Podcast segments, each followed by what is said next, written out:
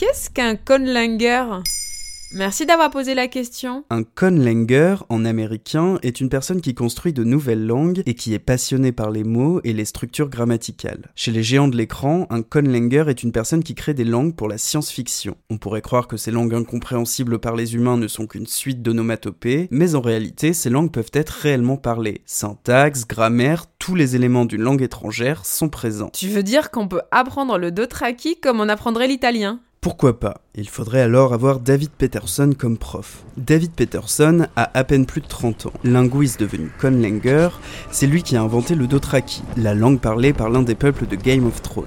Elle est la 13e langue qu'il invente.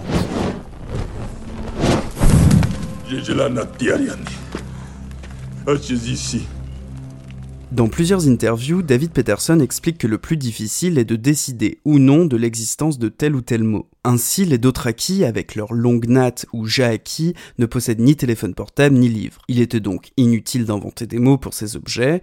En revanche, les Dothraki ont plus de 14 mots pour dire cheval. David Peterson explique qu'il a créé les racines de la langue en jouant et combinant des lettres avec des sons. Après avoir compilé un peu de vocabulaire, il l'a testé grammaticalement en griffonnant des modèles de phrases et en y ajoutant des suffixes et des préfixes pour augmenter le nombre de mots inventés. Et dans Le Seigneur des Anneaux aussi Dans la trilogie du Seigneur des Anneaux, Tolkien a inventé la totalité des langues elfiques de ses romans, avec toujours la même astuce, ajouter à la langue inventée des éléments d'une langue connue. Ainsi, les langues inventées semblent plus réelles et apportent au spectateur le sens de l'émerveillement, ce qui renforce également le côté fantastique du film. Mais d'où vient ce besoin d'inventer des langues qui ne vont même pas survivre Si les nouvelles langues créées par les géants du fantastique ont une grammaire et une diversité lexicale, le Dothraki compte 10 000 mots par exemple, L'auteur de Au pays des langues inventées, Harika O'Krent, nuance dans le New York Times un vocabulaire riche est plus difficile à apprendre mais exige moins d'efforts pour la construction du sens.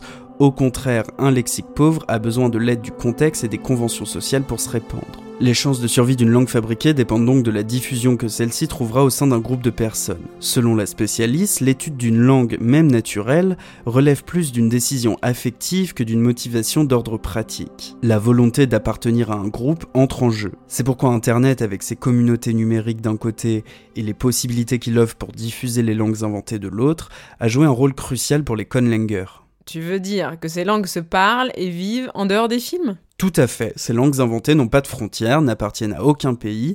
Pour les faire circuler, il suffit de les parler.